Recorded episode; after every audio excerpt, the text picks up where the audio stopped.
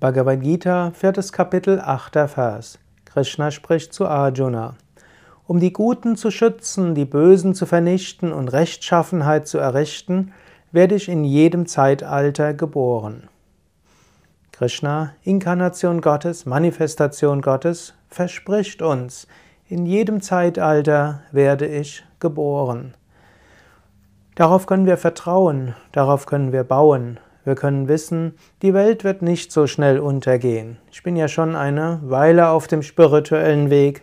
Anfang der 80er Jahre wurde angenommen, 1984 geht die Welt unter. Dann wurde in den 90er Jahren gesagt, 1999, 2000 geht die Welt unter. Jetzt seit 2007, 2008 wird angenommen, dass 2012 die Welt untergeht. Es wurden immer wieder Vorhersagen gesagt, wann die Welt untergeht. Krishna verspricht uns, er wird sich immer wieder inkarnieren. Er wird dafür sorgen, dass Dharma, der rechte, rechte Gang der Weltgeschichte, äh, weitergehen kann.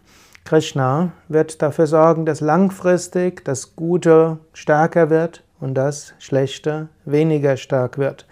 Es mag dir so scheinen, dass manchmal die Bösen siegreich sind. Es scheint so, als ob Lug und Trug und Korruption überhand nehmen.